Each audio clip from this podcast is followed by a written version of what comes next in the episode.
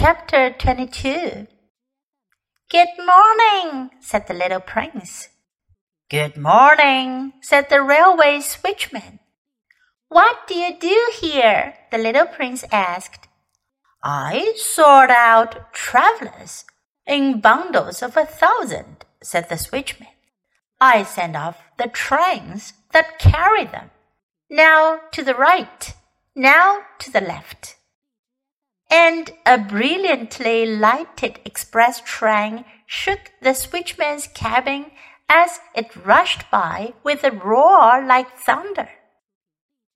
They are in a great hurry, said the little prince. What are they looking for? Not even the locomotive engineer knows that, said the switchman. And a second brilliantly lighted express thundered by in the opposite direction. Are they coming back already? demanded the little prince. These are not the same ones, said the switchman. It is an exchange. Were they not satisfied where they were?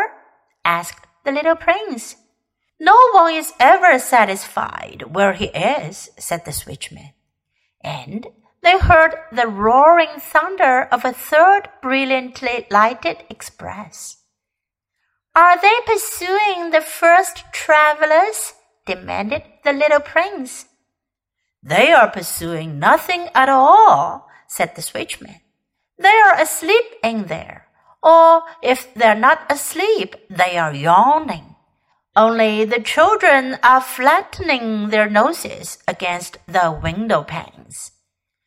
Only the children know what they're looking for, said the little prince. They waste their time over ragdoll and it becomes very important to them. And if anybody takes it away from them, they cry. They are lucky, the switchman said.